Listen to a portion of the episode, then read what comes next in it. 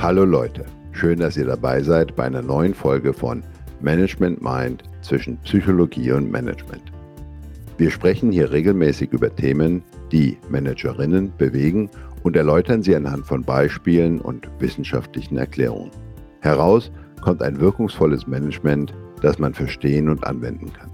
Viel Spaß bei der neuen Folge.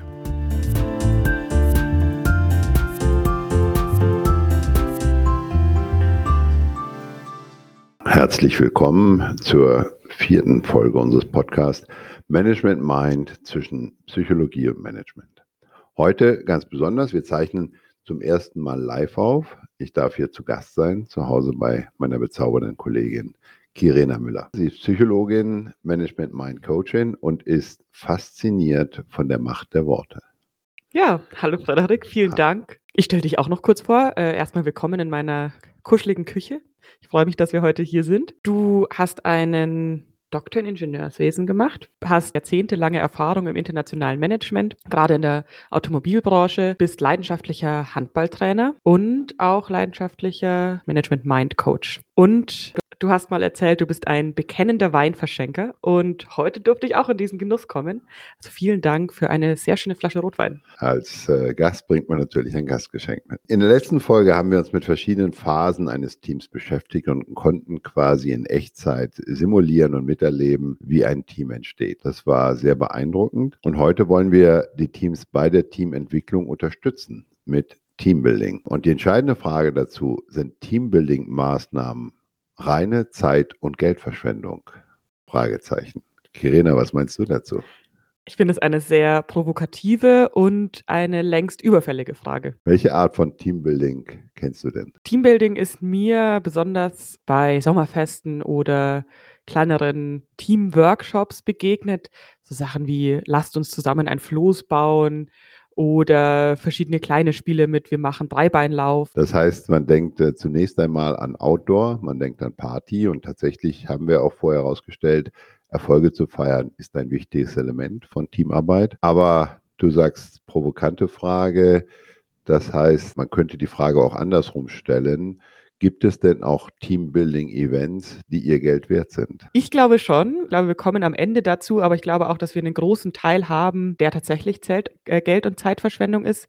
Die wichtige Frage ist, was zählen wir alles dazu? Ich habe auch, leider wurde ich da oder zum Glück noch nicht dazu eingeladen, zu größeren Konferenzen, wo der Arbeitskontext eher im Hintergrund steht, wo vielleicht ein schönes Wellnesshotel eingeladen wird, in einem schönen Skiresort, wo zwei Stunden gearbeitet wird und der Rest auf der Skipiste verbracht wird. Auch kleinere zählen kleinere Mittagessen dazu, zählt eine Einladung zum Abendessen dazu, zählen Workshops dazu. Frederik, du hast eine etwas längere Management-Erfahrung. Was würdest du alles zu Teambuilding erzählen und was sind so deine Erfahrungen damit? Bei den Teambuilding-Events, an denen ich teilhaben durfte, waren häufig zwei Elemente zu beobachten. Zum einen war es eben eine Auszeichnung für die Teammitglieder. Es war ein, eine Art Belohnung und sicherlich auch ein Anreiz für Menschen, die in dieses Team reinkommen wollten. Und auf der anderen Seite waren es eben häufig auch Zusammenkünfte, in denen es Zeit gab, in dem es Team-Time gab, also Zeit für das Team, in dem es Zeit für das Socializing gab. Häufig habe ich es aber so erlebt, dass es nicht gut vorbereitet, schlecht durchgeführt und am Ende, dass es mehr Schaden angerichtet hat, als es tatsächlich Gutes mit sich gebracht hat. Mhm. Ich erinnere mich da an ein Team-Event, wunderschönes Setting. Wir waren in einem sehr netten Hotel im Allgäu. Das ganze Management-Team war eingeladen. Wir haben angefangen mit dem Team-Event mit einem Management-Meeting, sodass wir eben vom klassischen Setup dann in ein unbekanntes Setup gingen. Das Team wurde in verschiedene Unterteams aufgeteilt und es gab einen Wettbewerb in verschiedenen Aktionen. Wir haben zum Beispiel einen Floß gebaut. Wir mussten blind ein Labyrinth überwinden. Wir mussten das Team ohne Hilfe von irgendwelchen Mitteln durch ein Spinnennetz, ohne das Spinnennetz zu berühren, berühren transportieren. Wir mussten Bomben entschärfen, wir mussten oh. uns gegenseitig abseilen. Also das waren lauter Challenges. Der negative Beigeschmack am Ende des Teamevents war, dass offensichtlich der Wettkampfcharakter dort so ausgeprägt war, dass es wichtiger war, dass unser Chef immer alles gewonnen hat, als dass wir wirklich als Team interagieren haben. Die schwierigste Phase im ganzen Team-Event war für mich dann eben wirklich anschließend, dass die Interaktionen in keinster Weise reflektiert wurden und dass wir nicht dazu gekommen sind zu sagen, okay, was ist denn da gerade passiert? Mhm. Wie haben wir uns verhalten? Was hätten wir denn anders machen können und wie bewerten wir das Ergebnis? Ja. Klingt jetzt für mich auch erstmal nach Teamaufgaben, die wenig Praxisbezug haben. Im Alltag in meiner Firma habe ich noch nie jemanden durch ein Spinnennetz getragen. Musste da nicht koordinieren, wer wie wen trägt. Man, man fühlt sich manchmal wie in einem Labyrinth, wo man blind hinausfinden muss. Aber ansonsten gebe ich dir natürlich recht. Und gerade das ist ja das Entscheidende, dass im Prinzip wir vorher wissen müssen, was wollen wir uns im Team angucken und wie können wir eine Intervention gestalten, die eben genau zu diesem Thema passend ist und die uns die Möglichkeit gibt, unter Laborbedingungen eben das Verhalten im Team zu beobachten und hinterher zu reflektieren. Ja.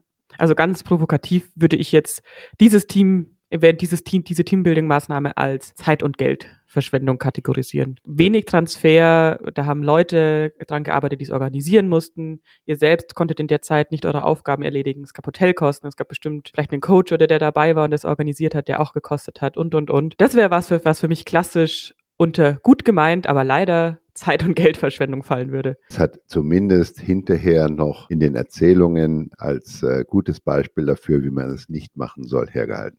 Ja, zumindest die Reflexion hat ja funktioniert. ja. Aber was sagt denn die Wissenschaft zu Teambuildings? Ich würde gerne den, den Raum ein bisschen aufmachen und erstmal so die Definition von teamorientierte Personalentwicklung in den Raum stellen, weil ich glaube eben, dass Teambuilding an sich ein Teil ist aber wir eben noch andere Sachen, Maßnahmen, Teamentwicklungsmaßnahmen anbringen können, die funktionieren. Und erstmal ist eben diese teamorientierte Personalentwicklung die Förderung von Kommunikation und Kooperation sowie individueller Kompetenzen innerhalb realer Teams. Das heißt aber, der Fokus liegt tatsächlich mehr auf den individuellen Kompetenzen als auf die Team-Performance. Habe ich das richtig verstanden? Würde ich so nicht sagen, weil es schon auch um Kommunikation und Kooperation geht, was ja am Ende die ganze Team-Performance verbessert.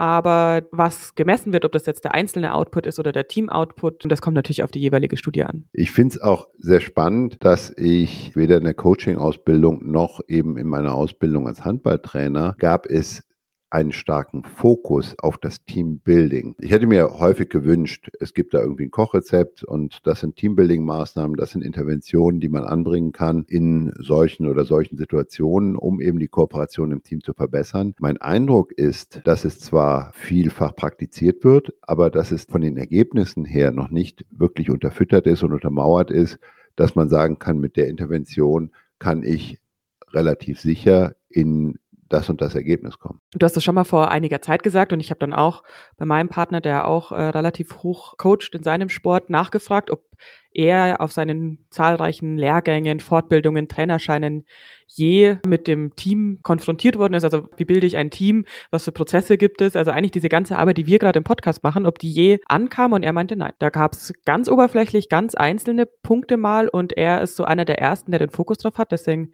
darf ich ihn auch so stark unterstützen. Und dass jetzt auch die ersten kommen, auch internationale Trainer, die da den Fokus drauf legen. Das heißt, irgendwo hat es, ist es jedem klar, dass es wichtig ist, aber Maßnahmen oder zumindest einen Maßnahmenkatalog, aus dem ich schöpfen kann, am besten noch wissenschaftlich untermauert, den gibt es nicht.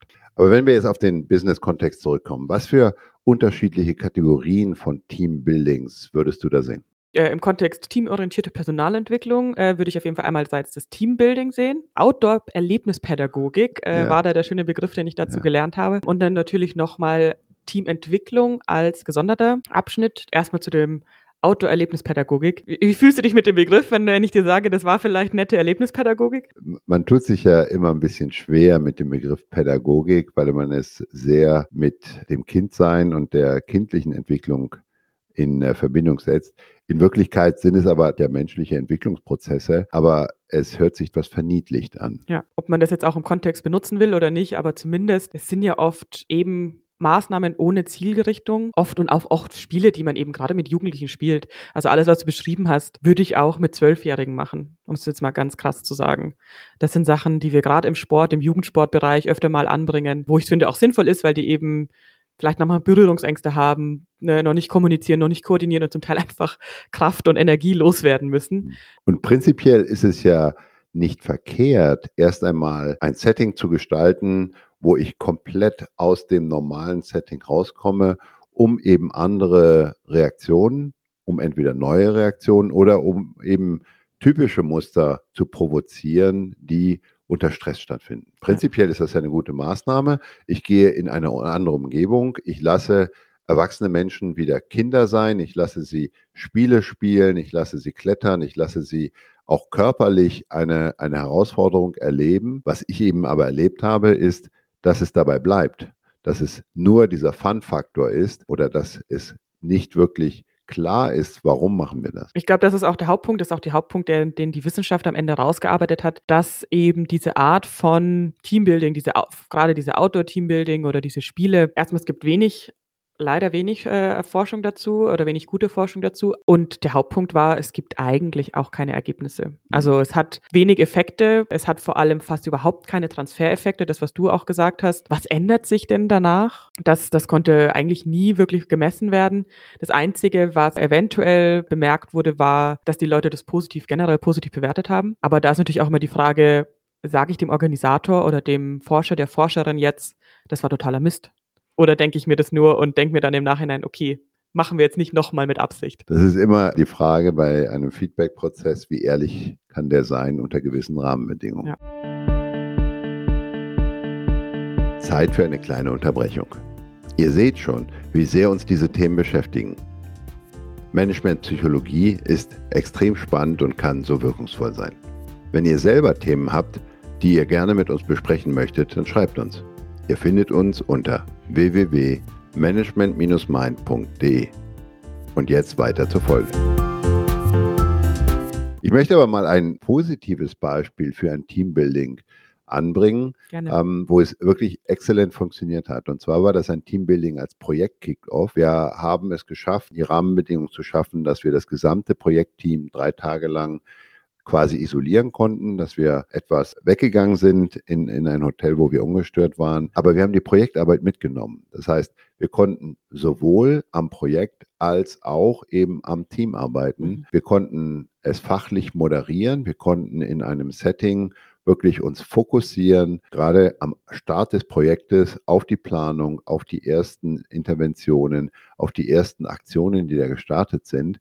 Wir haben im Projekt eben wirklich gute Ergebnisse erzielt und haben gleichzeitig die Möglichkeit gehabt, die Projektarbeit eben unter Moderation, unter Anleitung von Coaches zu reflektieren und dann, wenn es eben angemessen erschien, auch entsprechende Interventionen einzusetzen und uns die Zeit zu nehmen, an der Kommunikation und an dem Sozialverhalten zu arbeiten, um dann eben auch wirklich die Arbeit im Alltag des Projektteams dort deutlich zu verbessern. Was, was du jetzt auch ansprichst hier als positives Beispiel, das würde dann unter die zweite Kategorie von Teambuilding fallen, die hier so herausgearbeitet wurde. Und zwar ist das eben Teamentwicklung mit ganz klaren Ziel. Meistens wird da behandelt Sachen wie bestimmte Arbeitstechniken, äh, die klare Vorgehensweise werden halt nicht beherrscht. Das heißt, das wird nochmal ein bisschen äh, fokussiert. Manche Spielregeln oder Normen sind nicht klar für Zusammenarbeit. Das heißt, hier wird nochmal klar herausgearbeitet im Team als Teambuilding-Maßnahme. Wer sind wir als Team? Was wollen wir? Was sind unsere Regeln? Kommunikation beziehungsweise einzelne vielleicht soziale Probleme werden hier auch nochmal klarer herausgestellt, aber eben im Arbeitsbezug. Das beschreibt es sehr gut und gleichzeitig konnte den einzelnen Teammitgliedern eben auch eine Sorge genommen werden. Mhm. Dadurch, dass wir am Projekt gearbeitet haben, Sie haben gesehen, dass wir wirklich durch die konzentrierte Arbeit in kurzer Zeit relativ gute Ergebnisse erzielt haben, dass wir relativ weit gekommen sind, da hatten sie eben auch die Sorge, dass einfach diese Zeit, die sie dort verbringen, von ihrer Arbeitszeit abgeht, dass sie quasi das als nicht produktive Zeit ansehen müssen. Das habe ich häufig erlebt, dass das eben auch eine große Sorge ist, dass man hier Arbeitszeit verbringt, die nicht, die mich in meiner täglichen Arbeit nicht weiterbringt. Und wenn ich hier das Setting eben schaffen kann, dass ich das gesamte Team zusammen habe und am Projekt und gleichzeitig am Team arbeiten kann, das ist natürlich eine fantastische Gelegenheit. Ich glaube, auch dann sind wir eben im zweiten Punkt eben dann, wann Teambuilding keine Zeitverschwendung ist und vor allem auch keine Geldverschwendung. Und wissenschaftlich haben wir hier wirklich auch große Effekte. Es zeigt sich, dass es eben die Stimmung verbessert. Ich finde, das alleine reicht noch nicht, aber was ich viel wichtiger finde, ist, dass die Prozesse sich verbessern und dass sich auch die Leistung verbessert. Und am besten funktioniert es eben, wenn an der klaren Zielsetzung gearbeitet wird. Oder an den einzelnen Rollen, also an der Rollenklärung, wer ist für was verantwortlich. Das heißt, das wären die Voraussetzungen für ein erfolgreiches Teambuilding. Ich muss erstmal klare Randbedingungen schaffen, ich muss eine klare Zielstellung schaffen. Idealerweise weiß ich auch ungefähr, wie viel ich investieren möchte an Zeit, an Geld, an Ressourcen um dann eben wirklich auch herausstellen zu können, okay, und das bekomme ich auch wieder raus, sowohl individuell als auch als Team. Äh, ich glaube, es ist äh, eben ganz wichtig, dass man von vornherein eine klare Zielstellung hat, dass ganz klar ist, was möchte ich mit was erreichen. Je weniger da ja, wir wollen die Zusammenarbeit verbessern, aber das sind einzelne Maßnahmen, einzelne Icebreaker, sage ich jetzt mal, als Teil des ganzen Team-Events und dann ganz klare ähm, Fokussierung auf entweder Teamprobleme, Rollenklärung, Kommunikation, Zielsetzung und dann eben auch inhaltliche Arbeit. Mir persönlich hat da an der Stelle auch immer Transparenz geholfen. Ich habe mich äh, viel eher auf Teambuilding-Events einlassen können, wenn die Agenda klar ist, wenn klar ist, was kann ich als Ergebnis erwarten, wenn klar ist, worauf lasse ich mich da ein. Häufig werden Team-Events auch so als Überraschung geheim gehalten es ist nicht klar, wo fahren wir hin, was passiert da, wie mhm. machen wir das. Ich persönlich bin nicht so ein großer Freund davon, denn das hört sich für mich dann viel mehr nach Überraschungsurlaub an, als wirklich nach einem produktiven Team-Event. Klingt für mich auch nach Organisatoren, die sich schützen wollen, dass sie eigentlich keine Ahnung haben, für was sie es machen. Diesen äh, Verdacht hatte ich dann auch häufiger. was hattest du sonst noch für Erlebnisse? Gab es sonst noch positive oder negative Team-Events, die dir jetzt direkt einfallen? Es gab sehr viele und die meisten Team-Events, die sind irgendwo so dazwischen.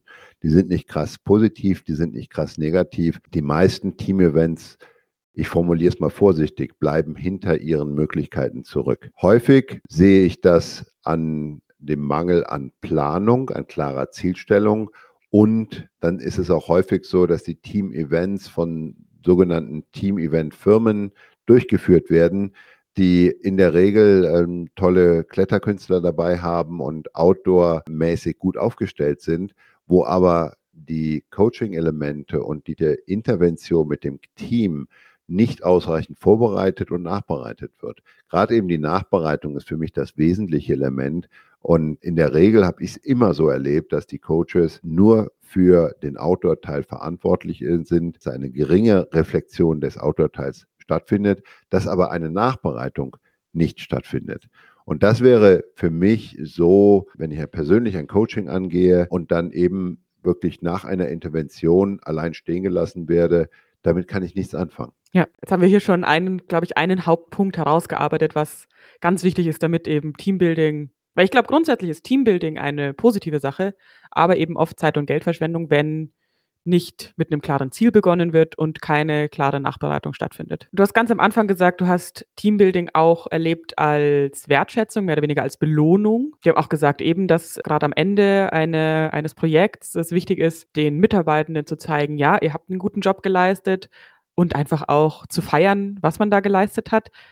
Fällt dir eine Möglichkeit ein, das zu fördern, ohne Geld, sage ich jetzt mal, zu verschwenden? Oder die Frage anders gestellt, bis zu welchem Rahmen würdest du es als belohnende Feier gutheißen und wann wäre, ab welchem Rahmen wäre es für dich Zeitverschwendung? Auch hier bin ich wieder ein großer Freund von Transparenz. Zum einen sollte man tatsächlich die Regeln in irgendeiner Weise klarstellen. Was, was machen wir da? Was ist, ist es jetzt eine Firmenveranstaltung? Ist es eine Privatveranstaltung? Feiern wir unter uns als Team? Ist es etwas, was wir als Team, was, was uns als Team auszeichnet, dass wir jetzt hier zusammenkommen?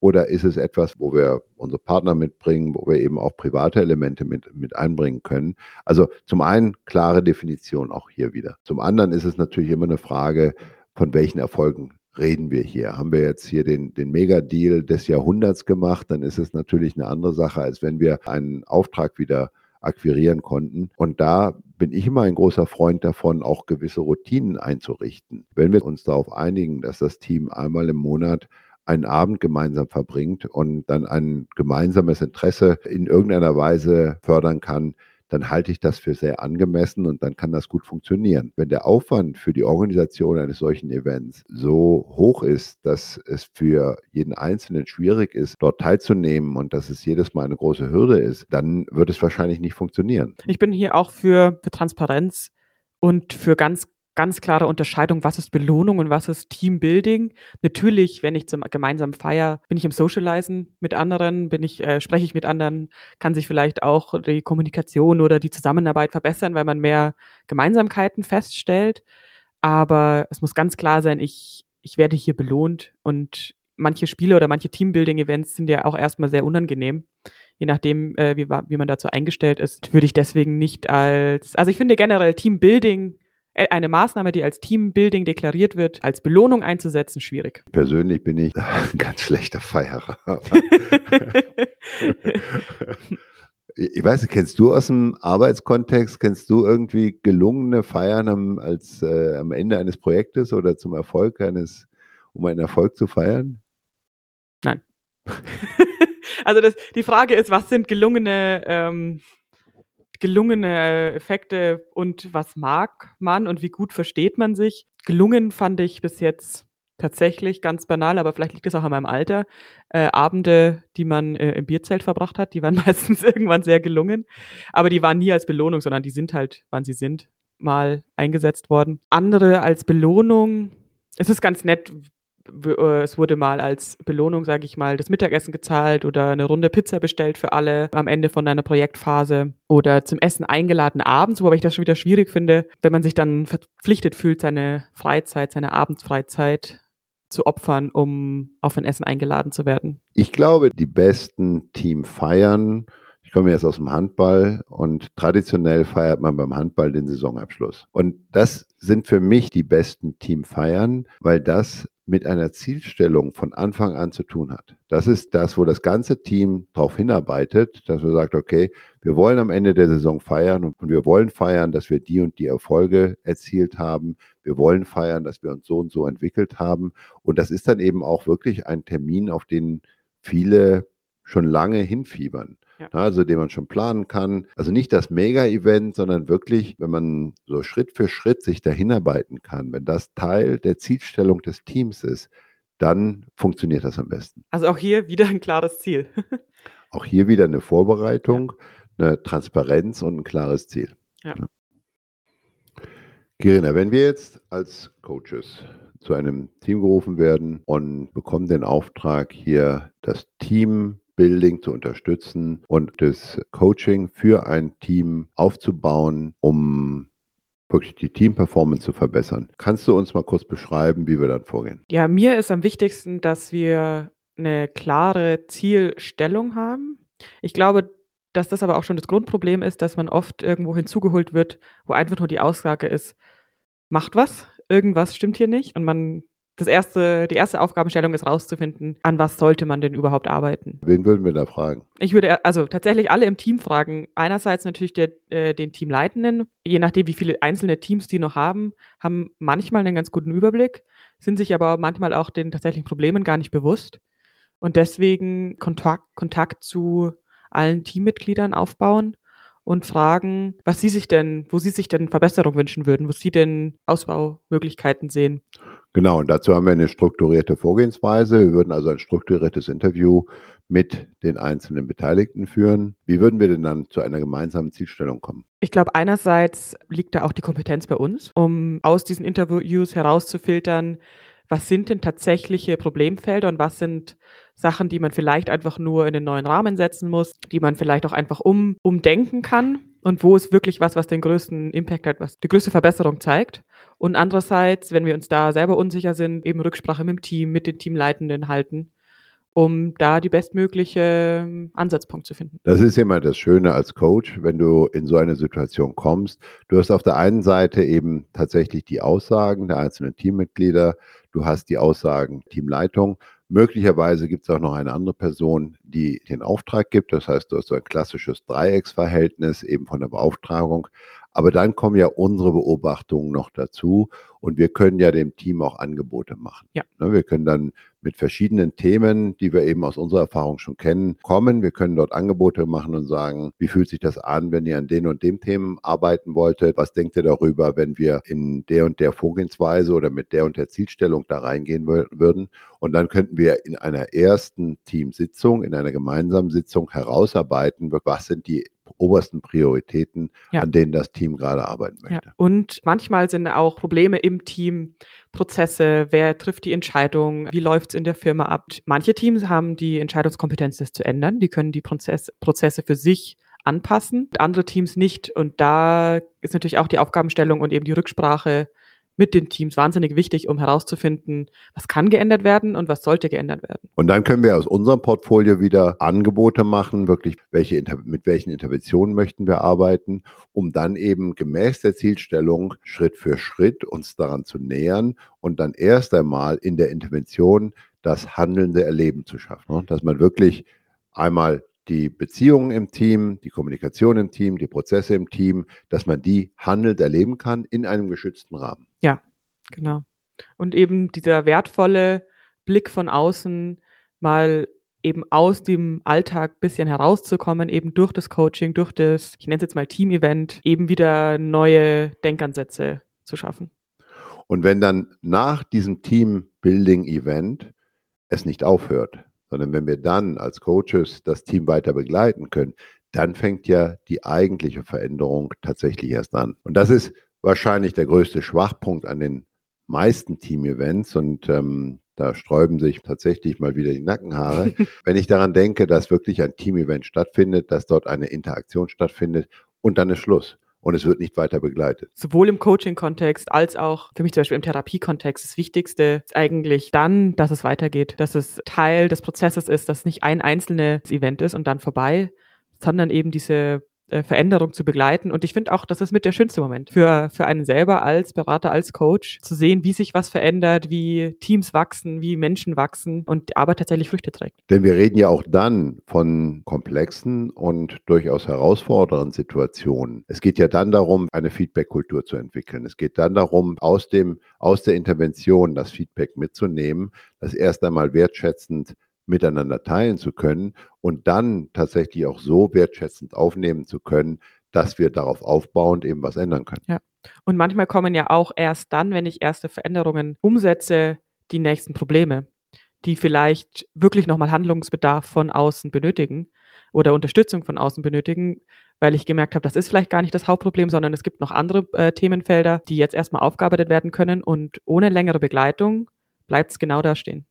Und ganz häufig habe ich erlebt, dass eben genau durch diesen, diesen Fehler nach dem Team-Event das Team nicht weiter mit zu begleiten, dass dadurch die Defizite im Team nicht behoben wurden, sondern im Gegenteil dazu nur eine Frustration kam, dass wir eben jetzt in ein Team-Event investiert haben, Zeit und Geld, und dass dann am Ende keine Verbesserung zu sehen war. Ja, oder vielleicht sogar eine Verschlechterung, weil ich jetzt hier ein, ein verletzliches Team habe, einen, ein offenes Team, wo die Probleme ganz klar herausgearbeitet sind, die ersten Lösungsansätze vielleicht herausgearbeitet sind, aber die eben mm, nicht oder nur teilweise umgesetzt werden und alles noch zu, zu verletzlich ist und wir hier dann negative Er- Ergebnisse haben, weil eben die, dieser geschützte Rahmen auf einmal weg ist, wenn man wieder in den Alltag zurückkommt. Ein sehr großes Risiko bei Teambuilding-Maßnahmen ist es, eine Maßnahme anzustoßen ohne klare Zielrichtung und dann eben keine Begleitung danach anzubieten. Ja, ja. Wenn wir zusammenfassen, ist Teambuilding reine Zeit- und Geldverschwendung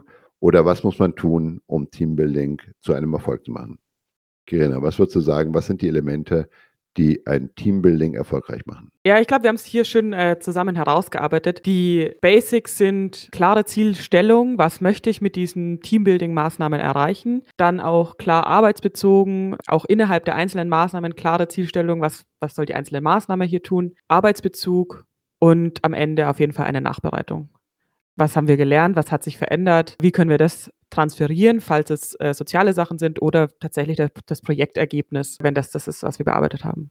Ich glaube, es gibt aber auch andere Situationen, wo unbedingt von einem Teambuilding abzuraten ist. Wenn man beobachten kann, dass eben starke Dysfunktionalitäten im Team vorhanden sind, dann richtet ein Teambuilding wahrscheinlich in dem Moment mehr Schaden an, weil man eben nicht behutsam sich rantasten kann und gezielt an der Dysfunktionalität arbeiten kann. Das wäre dann ein Thema auch für die nächste Podcast-Folge, wo wir uns dann eben wirklich mit Dysfunktionalitäten auseinandersetzen. Und vielleicht werden gerade bei so sehr teambezogenen Events die Dysfunktionalitäten für manche noch klarer herausgestellt. Konflikte aufgebrochen, die nicht nachbearbeitet werden und die danach einfach nur schwelen, weil der Kontext nicht wiederkommt, sodass wir hier einen negativen Effekt der Teambuilding-Maßnahme haben. Was auf jeden Fall zu vermeiden ist. Ja. Sehr gut. Kirena, vielen Dank. Soweit dafür. Und dann bin ich schon sehr gespannt auf die nächste Folge. Ja, ich auch. Vielen Dank, Frederik. Und vielleicht das nächste Mal wieder bei mir in der Küche. Das war Management Mind zwischen Psychologie und Management. Der Podcast mit Kirena Müller und Dr. Frederik Lüder. Falls ihr uns noch nicht abonniert habt, dann solltet ihr das schleunigst ändern. Und wenn es euch gefallen hat, dann könnt ihr auch gerne etwas zurückgeben. Schreibt uns eine gute Bewertung und empfehlt den Podcast weiter, damit auch wir leichter von denen gefunden werden, denen unsere Themen helfen können. Und wenn ihr selber ein Thema habt, bei dem wir euch unterstützen können, dann schreibt uns. Ihr findet uns unter www.management-mind.de. Bis zum nächsten Mal, wenn es wieder heißt Management Mind zwischen Psychologie und Management.